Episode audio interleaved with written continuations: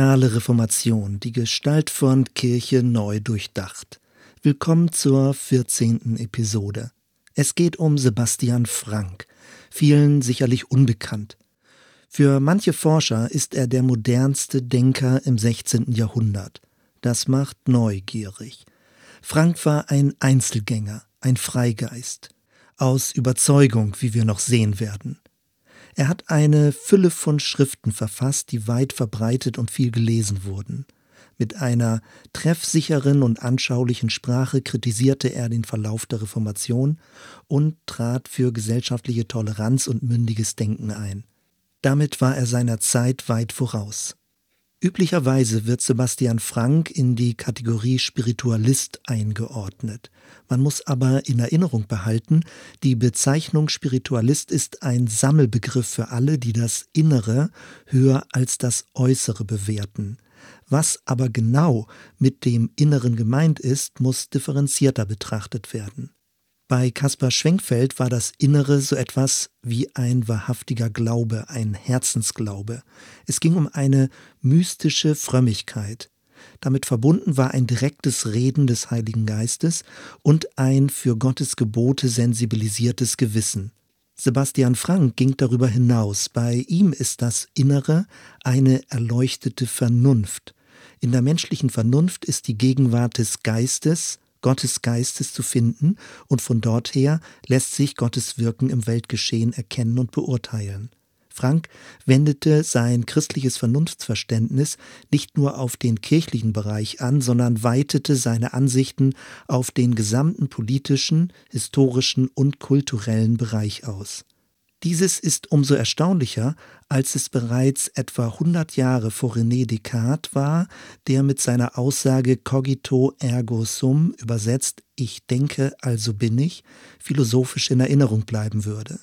Descartes gilt als Begründer des kritisch reflektierten Denkens und als ein wichtiger Denker der beginnenden Aufklärung. Sebastian Frank dagegen hatte bereits während der Reformation ähnliche Gedankenansätze formuliert. Er stieß damit aber auf viel Ablehnung. Offenbar war die Zeit noch nicht reif dafür. Kurz ein Überblick über seine Lebensstation.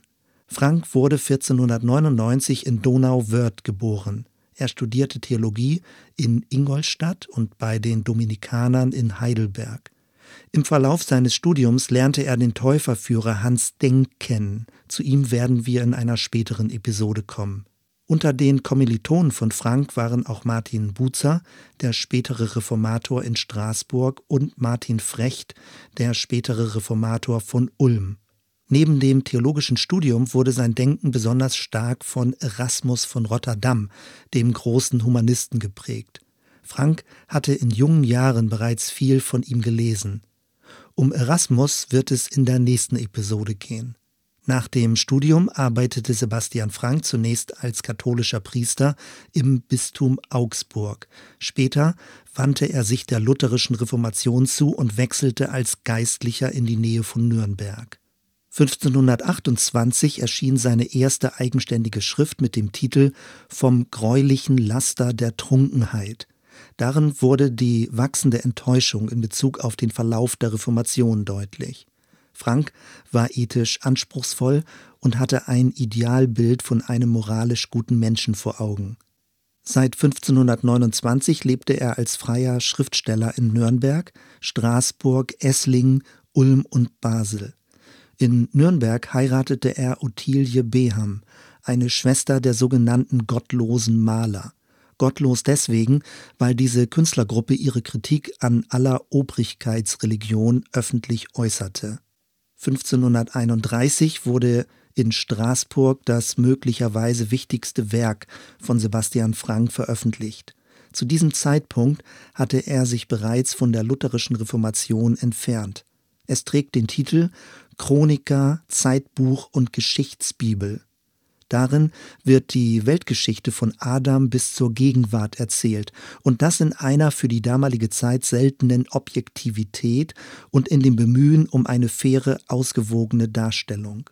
Im weiteren Verlauf geriet Frank immer mehr in die Kritik. Zum einen, weil er mit dem umstrittenen Spiritualisten Schwenkfeld in Kontakt war, als auch, weil er sich mit dem spanischen Antitrinitarier Michael Servet solidarisierte. Dessen neu erschienenes Buch über den Irrtum der Dreieinigkeitslehre löste einen Skandal in ganz Europa aus. Auch auf Servet werden wir noch zurückkommen. In Straßburg zog sich Frank die Feindschaft von seinem ehemaligen Studienkollegen Martin Buzer zu. Es folgten mehrere Jahre der Wanderschaft. 1534 erwarb Frank das Bürgerrecht von Ulm. Weil er aber bereits als Kritiker von religiösen und politischen Autoritäten verrufen war, sollte er sich bedeckt halten, damit die Stadt keinen Schaden nehmen würde. Frank unterhielt eine eigene Druckerei, konnte aber von den Erlösen nicht leben. Zusätzlich verdiente er seinen Unterhalt als Händler von Seifenprodukten. In seiner knapp 15-jährigen schriftstellerischen Tätigkeit verfasste Frank eine Fülle von Schriften, darunter Weltchroniken, Landeschroniken, Geographien, Bibelauslegungen, Sprichwortsammlungen und Übersetzungen. 1539 veröffentlichte er ein Kriegsbüchlein des Friedens, in dem er die Unvereinbarkeit zwischen Krieg und der Lehre Christi ausführte. Er brandmarkte die lutherische Orthodoxie als Verrat am Evangelium. Im selben Jahr wurde er dann, auch auf Betreiben von Martin Frecht, seinem ehemaligen Studienkollegen und Reformator von Ulm, aus der Stadt vertrieben. Nach einem unsteten und entbehrungsreichen Leben mit einer hohen Arbeitsbelastung starb Sebastian Frank im Alter von 43 Jahren in Basel. Was waren seine inhaltlichen Linien und Überzeugungen? Franks Schriften sind geprägt von einer mittelalterlich-mystischen Frömmigkeit, von humanistischer Moralität und von einem tiefsitzenden Misstrauen gegenüber institutionellen Kirchen, theologischer Rechtgläubigkeit und konfessionell gebundenen Obrigkeiten. Ihn ermüdeten die Streitigkeiten zwischen Luther und Zwingli in Bezug auf das richtige Verständnis vom Abendmahl und auch der Streit zwischen Luther und Erasmus über den freien Willen. Aus Franks Sicht waren das alles unsinnige Auseinandersetzungen um bloße Worte. Er vertrat religiöse Toleranz und einen christlichen Pazifismus. Ihm ging es um eine untheologische, weltoffene Theologie. Bei aller Ähnlichkeit zu Erasmus von Rotterdam sind Franks Schriften von mehr religiöser Tiefe und Sensibilität geprägt.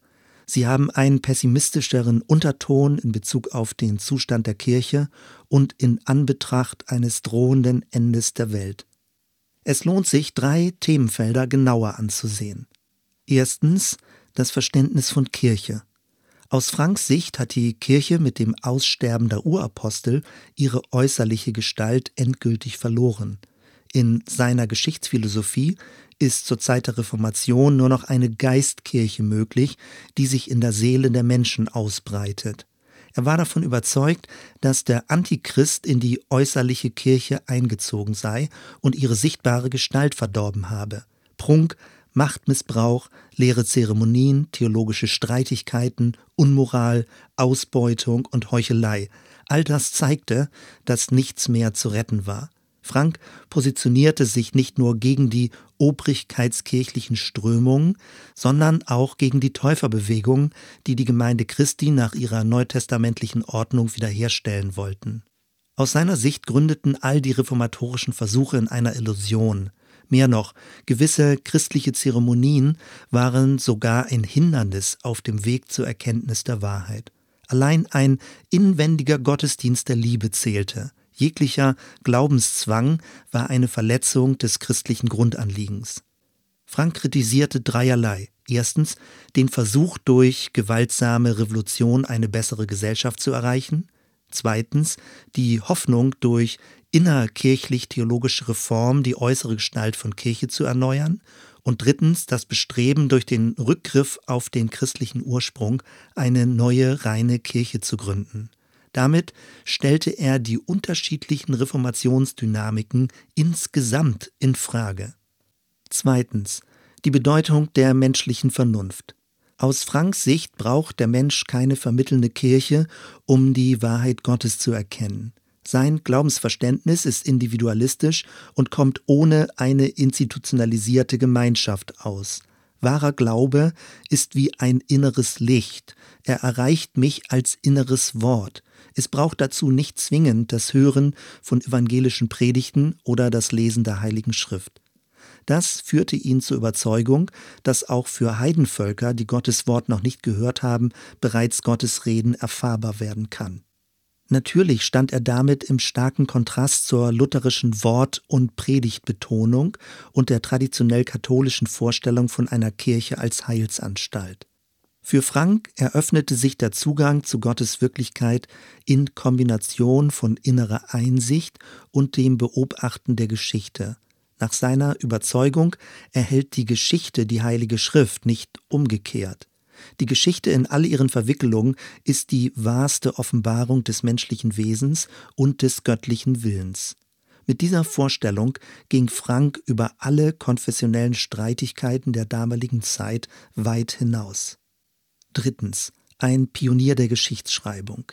Franks Sichtweise hatte für historische Anschauungen umwälzende Konsequenzen. Das gängige Geschichtsschema war, auf der einen Seite steht die richtige Kirche und auf der anderen Seite die verdammungswürdigen Ketzer. Frank brach in seinen Darstellungen dieses Muster auf. Er konnte in allem mehr oder weniger Gottes Wirken erkennen. Deswegen war er bemüht, die geschichtlichen Linien nicht aus der Sichtweise der Sieger darzustellen. Auch die früheren Ketzer waren Zeugen der Wahrheit. Frank plädierte dafür, die Originalschriften der sogenannten Ketzer zu lesen und diese nicht vorschnell mit den Verurteilungen der kirchlichen Obrigkeit zu belegen. Knapp 200 Jahre später wird Gottfried Arnold in Verlängerung dieser Gedanken eine Kirchengeschichte als Ketzerhistorie schreiben. Man muss dabei festhalten, Sebastian Frank leugnete nicht Gottes absolute Wahrheit, aber er bestritt, dass man sie in einem konkret geschichtlichen Kontext quasi als endgültig erkennen und besitzen könne. Aus seiner Sicht war es für begrenzte Menschen unmöglich, inmitten der Geschichte absolute Werturteile zu treffen. Deswegen war es auch unsinnig, andere abweichende Ansichten zu verdammen. Für Frank war das Neue Testament die Übertragung von früheren Wahrheiten in einen neuen Kontext. Auch deswegen kritisierte er viele theologische Positionen der Reformation, weil diese Altes und Neues Testament vermischten. Konsequent weitergedacht sind damit auch die reformatorischen Einsichten nicht ein Wiederherstellen von zeitlosen Wahrheiten, sondern bloß ein neuer Versuch der Kontextualisierung. Jede noch so überzeugend formulierte Theologie ist überbietbar. Auch reformatorische Einsichten dürfen für sich nicht Endgültigkeit beanspruchen. Mit diesem Verständnis von der Geschichtlichkeit der Heiligen Schrift und seiner tiefen Skepsis gegenüber dogmatischer Absolutheit nahm Frank den modernen historischen Relativismus vorweg. Zur damaligen Zeit waren solche Ansichten neu und sprengten in radikaler Weise den bisherigen christlichen Denkrahmen. Damit werfen wir schon einen Blick auf die Wirkung von Sebastian Frank.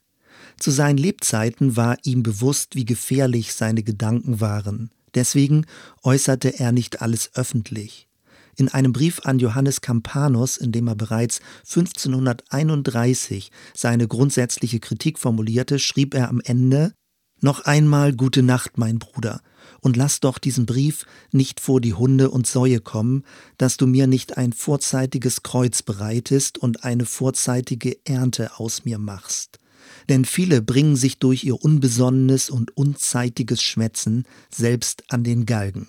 Zitat Ende. Für die einen galt Frank als Querulant ohne klares Konzept. Er galt als Sonderling und Außenseiter, als mystisch-moralischer Idealist ohne anwendbares Konzept für die Gegenwart. Auf der anderen Seite reichte sein Einfluss von Süddeutschland bis in die Niederlande und sogar bis nach England.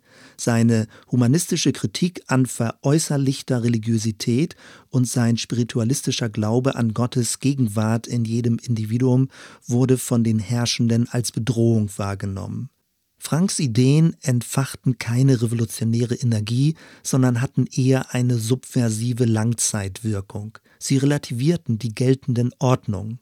Erst mit einer gewissen Zeitverzögerung beeinflussten sie spätere Persönlichkeiten wie Valentin Weigel, Jakob Böhme und Gottfried Arnold. Sebastian Frank machte historisches Studium und individuelle Erfahrung zum obersten Maßstab für alle Angelegenheiten der Wahrheit. Damit vertrat er bereits vor 500 Jahren eine religiöse Anschauung, die von vielen Menschen in der modernen Welt geteilt wird. Abschließend noch Anregungen und Fragen. Erstens, auf welchem Wege erreicht uns Gottes Wahrheit? Inzwischen haben wir verschiedene Varianten kennengelernt. Erreicht sie uns über die kirchliche Tradition, über den Wortlaut der Schrift, über eine innere Erleuchtung oder über die Beobachtung des Geschichtsverlaufs?